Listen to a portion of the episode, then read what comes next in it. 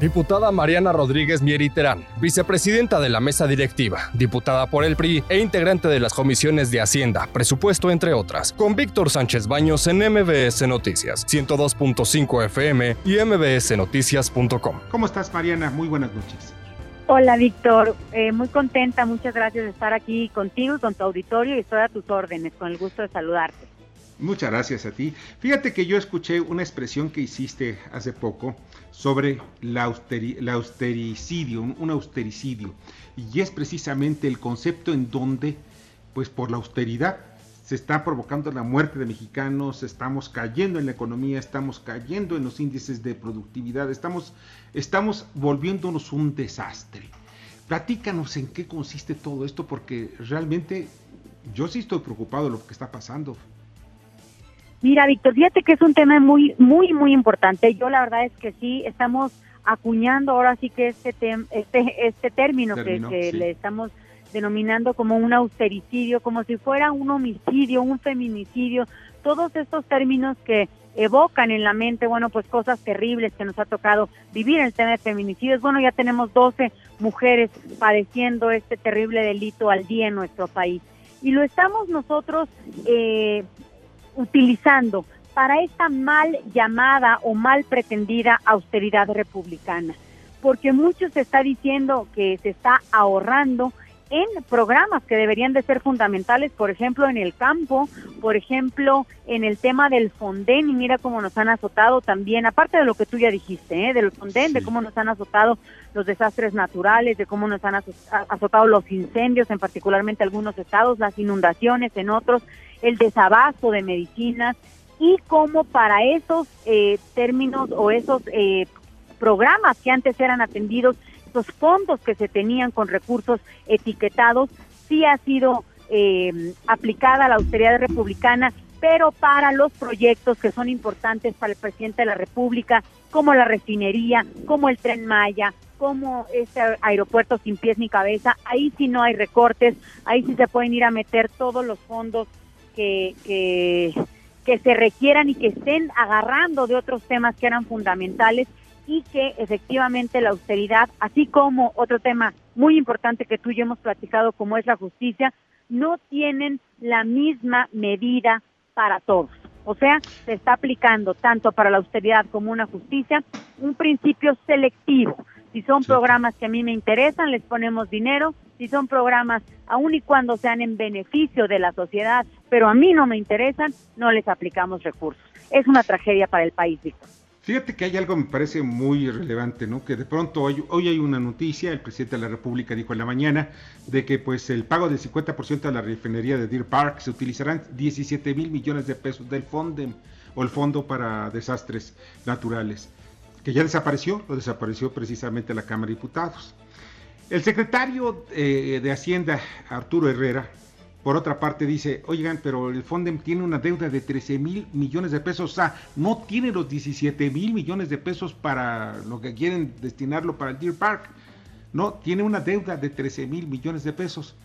O sea, ¿de dónde de dónde sale una cosa y otra, y estamos viendo que los desastres naturales siguen pegando muy duro, que las inundaciones, por ejemplo, en la tierra del presidente en Tabasco, pues dejan abandonados a, indígenas censales porque las lluvias acabaron con sus casas.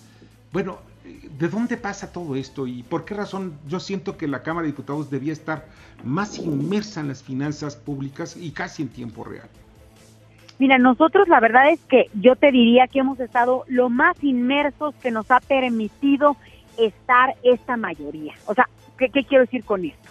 La mayoría abrumadora que tiene Morena y sus partidos aliados nos permiten estar dentro de la discusión, porque es nuestro derecho, faltaba más, todos y todos somos diputados, pero al momento de la votación, Víctor, y ustedes lo han visto y tú has dado puntual eh, cuenta de ello, eh, somos arrasados por efectivamente la planadora, como ellos lo dicen, de las votaciones. Y nosotros podíamos envolvernos en la bandera y prendernos fuego en la tribuna.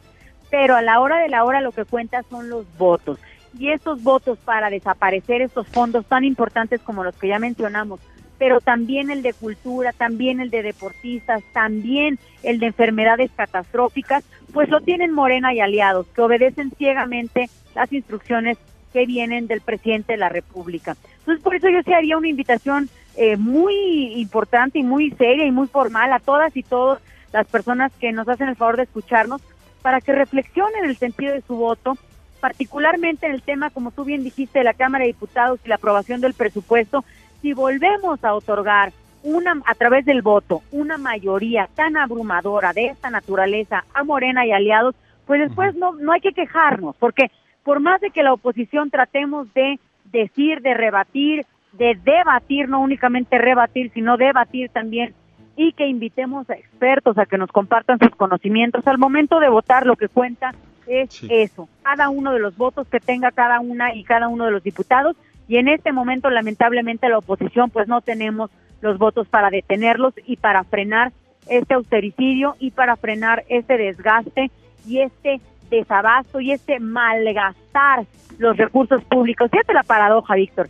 Se decía que los gobiernos cuando eran neoliberales y conservadores estaban haciendo mal uso de los recursos, pero ahí estaba todo este ahorro de la nación, todo este ahorro de México que se, se tardó muchos años en construir y ahora que llega este gobierno que, se, que le gusta llamarse humanista y que le gusta llamarse de izquierda es quien los ha dilapidado en proyectos personales y en proyectos que no son en bien de todas y todos los mexicanos. Sí, Anabela, pues eh, un comentario al respecto porque tú sufriste Buenas noches, diputada. Em, la falta de dinero. ¿Qué pensará eh, su compañero de bancada Porfirio Muñoz Ledo este, sobre el tema de el austericidio, ¿no? Leía yo eh, hace unas semanas, hace unos días, escribía en el economista Enrique Campos sobre este tema del austericidio, que sí, que si bien es cierto que, por ejemplo, aquí en la Ciudad de México eh, se aumentó el 15.6%, 15.6% a todos los recursos destinados a programas asistencialistas, ¿no? Esos que dejan clientelas políticas. Ah, pero si vemos el metro, Dios mío, ¿no? O sea, ahí se refleja este austericidio, que, que pues la definición de austericidio es eh, la austeridad y el suicidio, ¿no? De, la austeridad. Entonces, me encantaría escuchar qué le dice si usted platica en corto con alguien como Porfirio Muñoz Leo de esta locura. Fíjate, Anabela, que hemos estado platicando ahora con el diputado Porfirio Muñoz Ledo, porque ayer precisamente en la Cámara de Diputados, un grupo de cuatro diputadas de diferentes partidos, eh, la diputada Pilar Ortega, la diputada eh, Verónica Juárez del PRD, Pilar Ortega es la presidenta de Justicia por el PAN, Verónica Juárez la coordinadora del PRD, eh, Marta Tagle de Movimiento Ciudadano, Lorena Villavicencio de Morena y una servidora y amiga del Partido Revolucionario Institucional. Y Porfirio fue el invitado para hablar ahora del tema que tenía que ver con la justicia. Fue muy duro en sus eh, aseveraciones en cuanto a lo necesario de respetar efectivamente la Constitución y de no dejarse llevar por las instrucciones del presidente, haciendo él un llamado, bueno, pues por supuesto, a sus compañeros de bancada. Yo te diría, la verdad es que no tengo el, gusto de conocer, sí personalmente, porque somos diputados, soy presidente de la Cámara este, eh, anteriormente a que yo fuera vicepresidenta, pero no he platicado en corto con él de este tema que tú me comentas, pero de escuchar lo que ayer sí nos dijo y las reflexiones que ha estado virtiendo en últimos días, yo diría que él efectivamente está desconcertado por las eh, decisiones que ha estado tomando el presidente y por las decisiones que ha estado instruyendo que se aprueben en la Cámara de Diputados.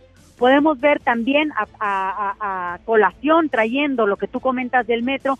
Bueno, pues que, por, por ejemplo, quien estuvo al frente de la Comisión de Fiscalización en la Asamblea, entonces la Asamblea de la Ciudad de México, en el tema de la línea 12 del metro, pues bueno, pues fue Eduardo Santillán y hoy efectivamente está con, este, está compitiendo para tratar de ser alcalde de Álvaro Obregón, lo cual pues, nos parece a nosotros, por supuesto, una sin razón, un despropósito y una absoluta falta de autocrítica de las personas que han ayudado o que han, eh, por omisión o por acción, eh, colaborado a que esta tragedia terrible de la línea 12 haya podido suceder. Y ahí vuelve a estar el austericidio, Navela, como tú bien lo dices. Si hubiera habido el dinero para el mantenimiento, si se hubiera aplicado de la manera que se debió de haber aplicado, a la mejor se pudiera seguramente haber eh, impedido o se pudiera haber evitado esa terrible tragedia que para mí no fue un accidente, sino que fue negligencia. Bernardo Sebastián. Hola, ¿qué tal? Buenas noches. Y bueno, entonces ya hablando en estos pericidios se debe tener alguna cifra de las muertes y de las cantidades que no se han ah, aplicado a lo que se tendría que aplicar. Y bueno, ¿cuáles son? Las cantidades que no se han aplicado, lo que se tienen que aplicar, bueno, pues de entrada tendríamos que ver cuáles son las que se quitaron o se eliminaron en los fondos que se, que se tenían eh, previstos, que ya fueron los que mencioné.